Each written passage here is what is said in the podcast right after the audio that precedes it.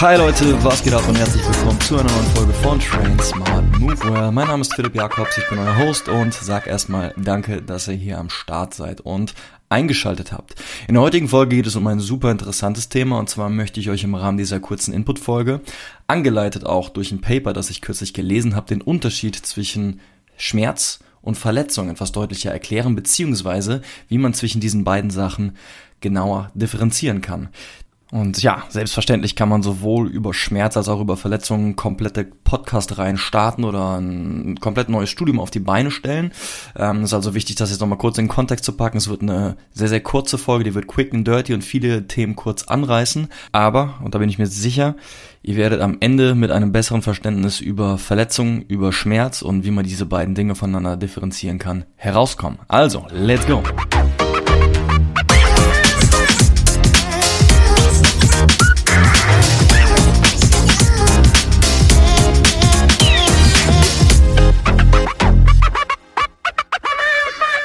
So, und ich denke, jeder von euch hat das schon mal erlebt, wenn man sich wehgetan hat, man sich verletzt hat und Schmerzen gespürt hat. Das kann die klassische Mini-Verletzung sein, wie wenn man auf den Boden fällt und eine Schürfwunde davon trägt, die aber dann nach ein paar Tagen wieder verheilt ist. Das kann aber auch ein Bänderriss im Sprunggelenk sein, wenn man umknickt auf dem Sportplatz, der dann schon mal sechs bis acht Wochen in Anspruch nimmt. Das kann auch der Kreuzbandriss sein, wo wir dann schon mal über ein Dreivierteljahr bis zu einem Jahr sprechen, bis das wieder geht.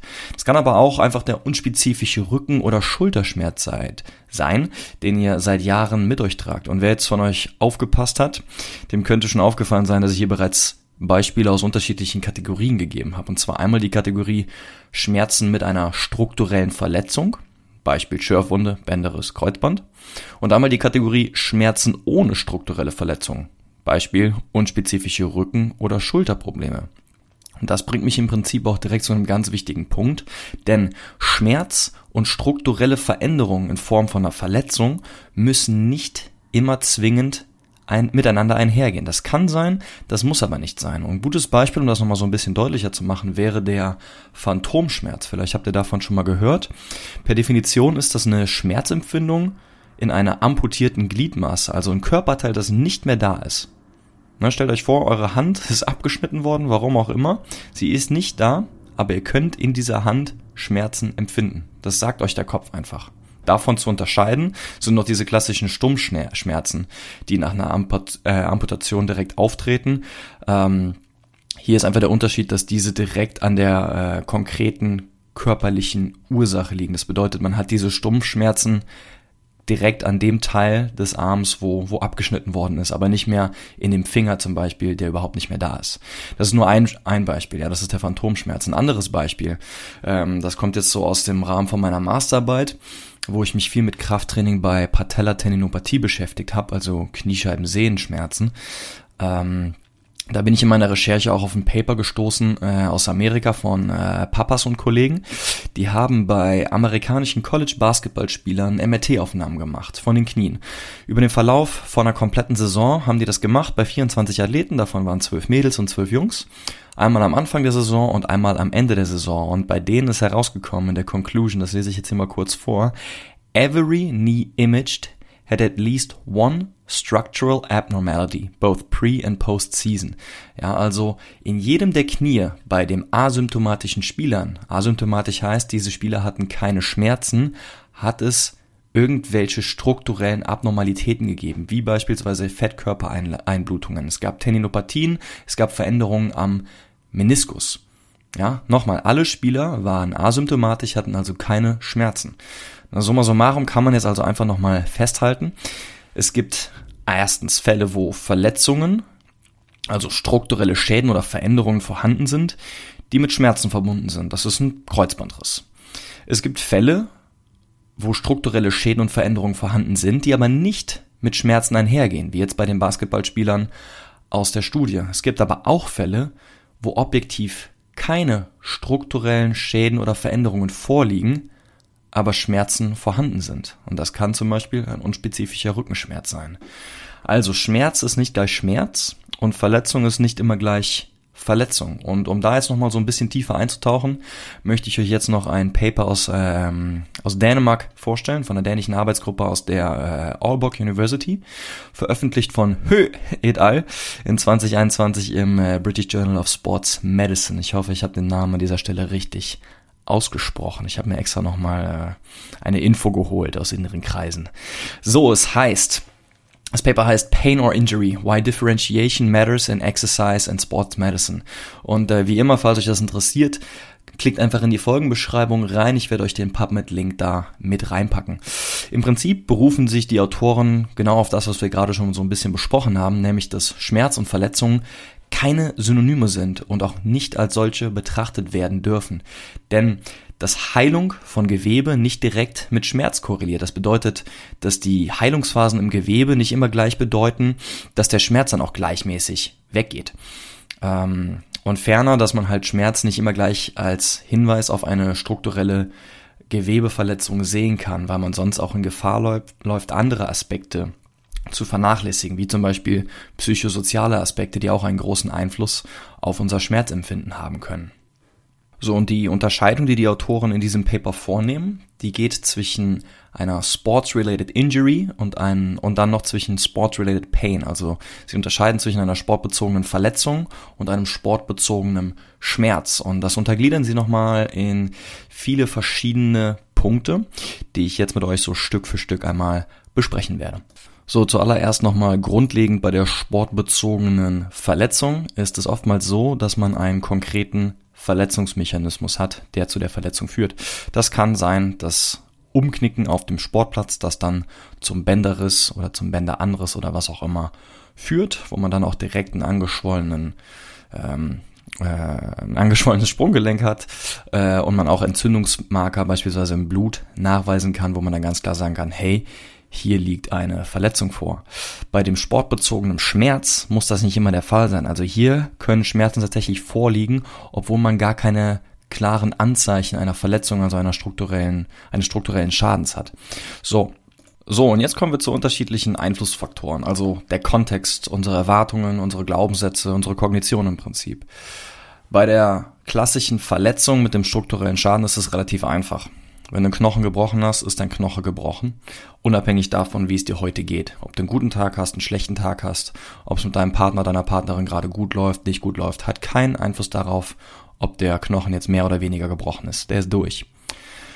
Bei Schmerzen, die nicht mit einer strukturellen Verletzung einhergehen, ist es anders. Da kann es schon mal sein, dass wenn man morgens mit einem falschen Fuß schon aus dem Bett gestanden ist, deutlich mehr Schmerzen hat. Wenn man gerade im Beruf Stress hat, wenn man schlecht geschlafen hat und vielleicht auch noch in einer Ehekrise steckt, dann können sich Schmerzen intensivieren. Es können Episoden auf, aufkommen, wo man ähm, dazu geneigt ist, im Prinzip Schmerzen anders wahrzunehmen und Schmerzen stärker nachzunehmen. Ja? Also hier auch ein klarer klarer äh, Weg, das Ganze zu unterscheiden zwischen einer normalen Verletzung strukturell bezogen und der sportbezogenen Verletzungen, wo man nicht genau sagen kann, wo das herkommt.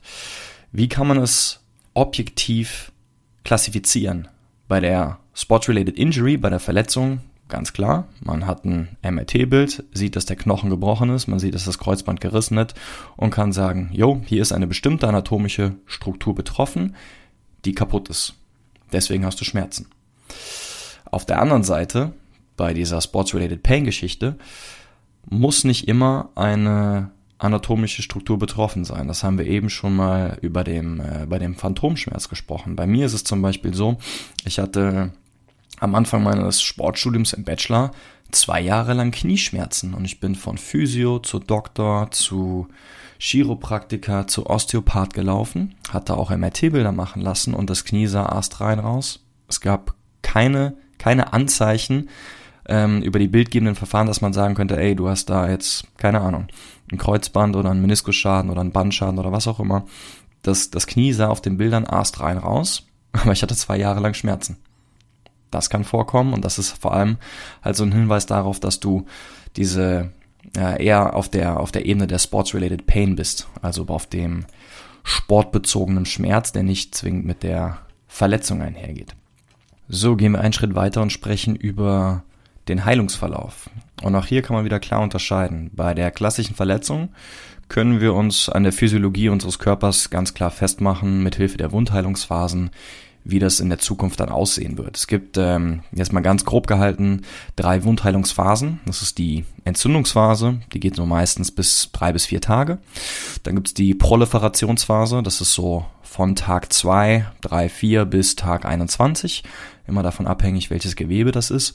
Und dann gibt es die sogenannte Remodellierungsphase oder Remodulationsphase. Die kann gehen von drei, vier Wochen bis zu mehr als einem Jahr. Auch hier wieder abhängig vom Gewebetyp. Bei den Muskeln zum Beispiel geht es ein bisschen schneller.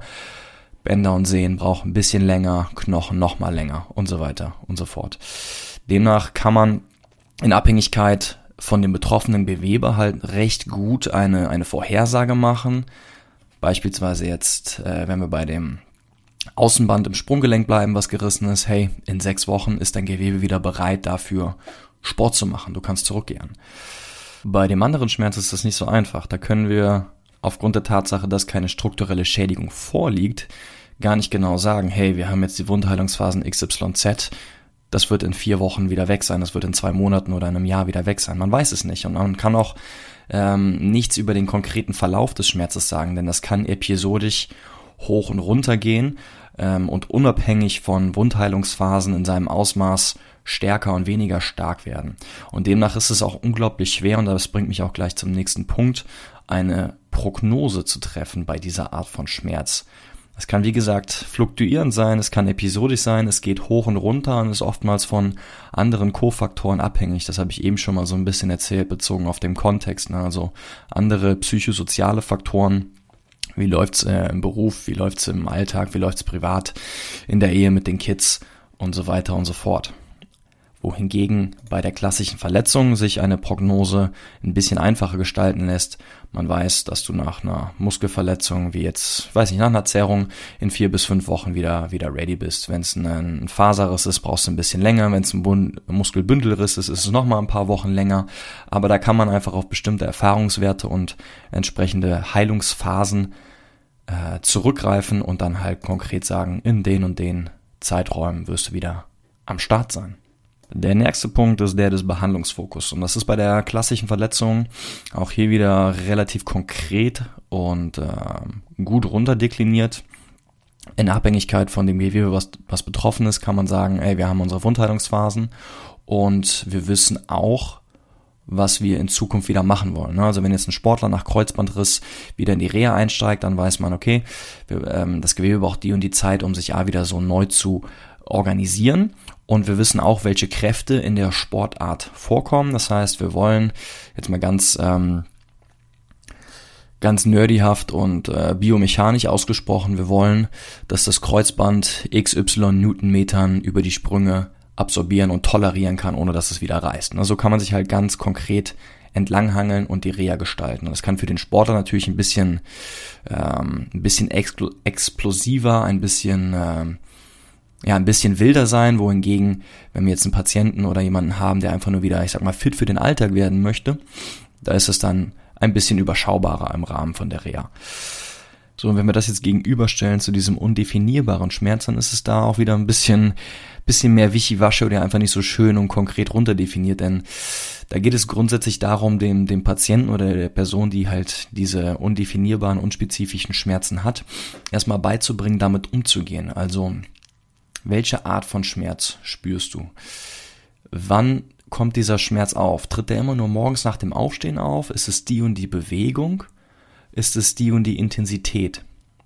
Dass man der Person im Prinzip beibringt, Schmerz ist nicht immer gleich Schmerz, Schmerz ist immer nur da oder Schmerz kommt immer nur bei der Kniebeuge und deswegen ist die Kniebeuge böse, sondern hey, wie schaffen wir es, die Kniebeuge zu modifizieren, dass du keinen Schmerz gerade spürst? Um jetzt das Ganze wieder ein bisschen biomechanisch als Beispiel heranzubringen. Man kann eine Kniebeuge sehr, sehr kniedominant machen und Ass to Grass runtergehen, aber man kann eine Kniebeuge auch hüftdominant machen, also mit dem Oberkörper sehr, sehr weit nach vorne gehen und dadurch den, äh, den Drehmoment im Knie verringern. So habe ich das schon oftmals gehabt mit Leuten, die mit Knieproblemen zu mir gekommen sind, dass wir mit einer Kniebeuge angefangen haben, wo sie am Anfang sagten, nein, nein, das kann ich auf keinen Fall, ich habe doch Knieschmerzen. Wir haben sie leicht modifiziert, es ist immer noch eine Kniebeuge gewesen, allerdings biomechanisch anders. Und es hat dazu geführt, dass die Leute auf einmal wieder ein ganz anderes Bild, einen ganz anderen Zugang zu dieser Übung, zu Training und zu Bewegung gefunden haben und merkten, hey, ich habe ja eigentlich Knieschmerzen, aber ich kann doch Kniebeugen machen. Geil. Also meiner Meinung nach geht es hier viel mehr darum, die Leute an die Hand zu nehmen und ihnen zu zeigen, dass sie, obwohl sie Schmerzen haben, trotzdem Lösungen und Alternativen finden in ihrem Alltag, aber auch im Training und im Sport klarzukommen. Man muss es halt nur immer wieder versuchen, in den Kontext zu bringen und zu schauen, dass man mit dem Schmerz um den Schmerz herum arbeitet, um vor allem über ja graduelle Exposition Stück für Stück wieder ein Vertrauen in den Körper zu gewinnen. Jetzt an meinem Beispiel, ich habe eben erzählt, dass ich diese Knieprobleme hatte für zwei Jahre. Natürlich habe ich auch ein ein komplett anderes Schmerzgedächtnis in meinem Kopf aufgebaut und hatte Sorge und Angst davor, bestimmte Bewegungen zu machen. Und ich habe mir mit Hilfe von Krafttraining das Stück für Stück erarbeitet, dass bestimmte Kniepositionen dann für mich eben kein Problem mehr für mich sind. Ich habe natürlich jetzt nicht direkt angefangen mit 120 Kilo auf den, auf den, auf den Schultern da äh, Backsquats zu machen, sondern ich sag mal, ich habe in dem Rahmen, der für mich zu diesem Zeitpunkt möglich war, bestimmte Kniestellungen und Positionen ausprobiert und das Stück für Stück gesteigert und mit Hilfe dieser graduellen Exposition positive Erfahrungen gesammelt, die dann auch einen Einfluss auf mein Schmerzempfinden hatten, was dann Stück für Stück zurückging und ich mehr und mehr Vertrauen in diese Struktur oder in mein Knie aufbauen konnte. Ja, ich habe die Struktur also mit Hilfe von Krafttraining beladen. Ich habe Last, ich habe ihr Last gegeben und so die Belastungskapazität dementsprechend erhöht. Und das ist bei auch bei der klassischen Verletzung oder gerade bei der klassischen Verletzung ein super wichtiger Faktor. Ich habe eben schon mal dieses biomechanische Beispiel mit den x tausend Newton gegeben, die das Kreuzband dann wieder ab, äh, abhaben, äh, abkönnen muss. Das heißt, ähm, da ist bei der klassischen Verletzung auf jeden Fall auch ein großer, großer Fokus drauf in der Rehabilitation ähm, wo man dann auch sagen kann, hey, wenn das möglich ist, dann ist die, die Heilung vollständig. Bei der anderen Verletzung, die halt eher so mit diesem undefinierbaren Schmerz äh, einhergeht, ist es leider nicht so einfach. In meinem Fall hat das mit dem Laden ganz gut funktioniert. Das funktioniert auch bei vielen anderen, aber das muss noch nicht mal zwingend sein. Wie gesagt, es gibt andere Faktoren, die damit einhergehen können, der, ähm, der psychosozialen Art und die da auch einen großen Einfluss drauf nehmen können. Und demnach will ich jetzt noch kurz so zum letzten äh, Punkt kommen. Das ist der Punkt Education. Also wie man in gewisser Art und Weise sein, ja, seinen, seinen Patienten, seinen Athleten oder was auch immer, mit wem man zusammenarbeitet, seinen Kunden ja, ein bisschen erziehen kann, mit an die Hand geben kann, Infos geben kann. Und jetzt für das klassische Szenario der Verletzung kann man seinem Athleten einfach sagen, hey, du hast die Verletzung XY, das wird so und so viele Wochen dauern, bis dein Gewebe wieder komplett geheilt ist und äh, remoduliert ist. Und wir müssen auf dem Weg dorthin die Schritte XYZ in unserem Reha-Krafttrainingsplan gehen, damit du wieder komplett belastbar bist. Bei dem anderen Beispiel des undefinierbaren Schmerzes der so ein bisschen wischiwaschi ist, ist es nicht so einfach und es geht eher darum, dem Gegenüber dabei zu helfen, selbstständig seinen eigenen Schmerz besser zu verstehen, herauszufinden, wann, wo und wie er auftritt und vor allem auch eine Art Toolbox mitzugeben, die ihm hilft, in Abhängigkeit von dem Ausmaß des Schmerzes einfach trotzdem klarzukommen. Das kann dieses Beispiel sein, die Kniebeuge unterschiedlich auszuführen. Das kann ein Beispiel sein, unterschiedlich zu heben und so unterschiedliche Strukturen im Rücken anzusprechen. Das kann aber auch einfach nur immer und immer wieder sein, ihm zu sagen oder ihr zu sagen, hey, nur weil du Schmerzen hast, bist du nicht kaputt. Es muss nicht sein, dass es für den Rest deines Lebens so ist, auch wenn es gerade vielleicht eine schwierige Phase ist und wir nicht genau wissen, was das ist, woher das kommt.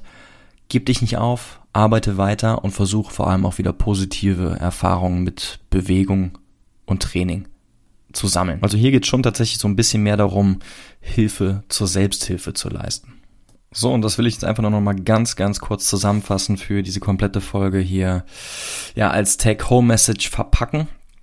Schmerz ist nicht gleich Schmerz. Schmerz kann unabhängig von Verletzungen, aber auch mit Verletzungen auftreten. Nur wenn du mal gelegentlich Knie- oder Rückenschmerzen hast, heißt das nicht, dass du verloren bist, dass du kaputt bist. Du musst nicht in den OP. Vielleicht hast du heute einfach nur einen scheiß Tag oder du hast dich zu wenig bewegt oder gar zu viel trainiert. Schmerz kann außerdem von biopsychosozialen Faktoren abhängig sein. Stress, Depression, Unglück, was auch immer. All solche Dinge können einen massiven Einfluss auf unser Schmerzempfinden haben. Ich wünsche dir, lieber Zuhörer, von ganzem Herzen, dass du gerade keine Schmerzen hast. Falls du aber doch Schmerzen hast, hat dir hoffentlich diese Folge in irgendeiner Form ja dazu beigeholfen, das Ganze ein bisschen besser zu verstehen und vielleicht auch für dich einzuordnen, was für eine Art von Schmerz du gerade hast. Ist es eher etwas, was mit einer konkreten Verletzung einhergeht, wo ich weiß, mit Hilfe der Wundheilungsphasen und so weiter und so fort, dass das noch eine, eine Dauer von ein paar Wochen ist und ich dann wieder fit bin? Oder wenn es auf dem anderen Ende des Kontinuums ist, dass du auch einzuordnen kannst und auch ja, darauf vorbereitet bist, dass der Schmerz episodisch mal hoch und runter gehen kann, ähm, aber dass es auch nicht zwingend heißen muss, dass strukturell irgendwas kaputt ist. Falls du irgendwann an einen Punkt kommst, wo du einfach nicht mehr weiter weißt und Hilfe brauchst, dann will ich dich einfach dazu ermutigen, dann such dir Hilfe. Geh zum Arzt, geh zum Physio, sprich mit dem Coach deines Vertrauens. Wenn du den auch nicht gefunden hast, ähm, ja, reach out to me. Kannst mich auf Instagram, LinkedIn oder auch einfach per Mail unter info at philippjakobscoaching.com erreichen und vielleicht kann ich dir weiterhelfen. In diesem Sinne will ich die Folge eigentlich beenden. Ähm, mich nochmal fürs Zuhören bedanken. Falls euch die Folge gefallen hat, ähm, lasst es mich gerne wissen, teilt es in eurer Instagram Story, bewertet den Podcast gerne mit 5 Sternen auf Spotify oder auf Apple Podcast, falls ihr das noch nicht gemacht habt. Abonniert gerne. Und äh, ja, dann hören wir uns in zwei Wochen wieder. Ich freue mich drauf. Bis dahin, train smart and move well.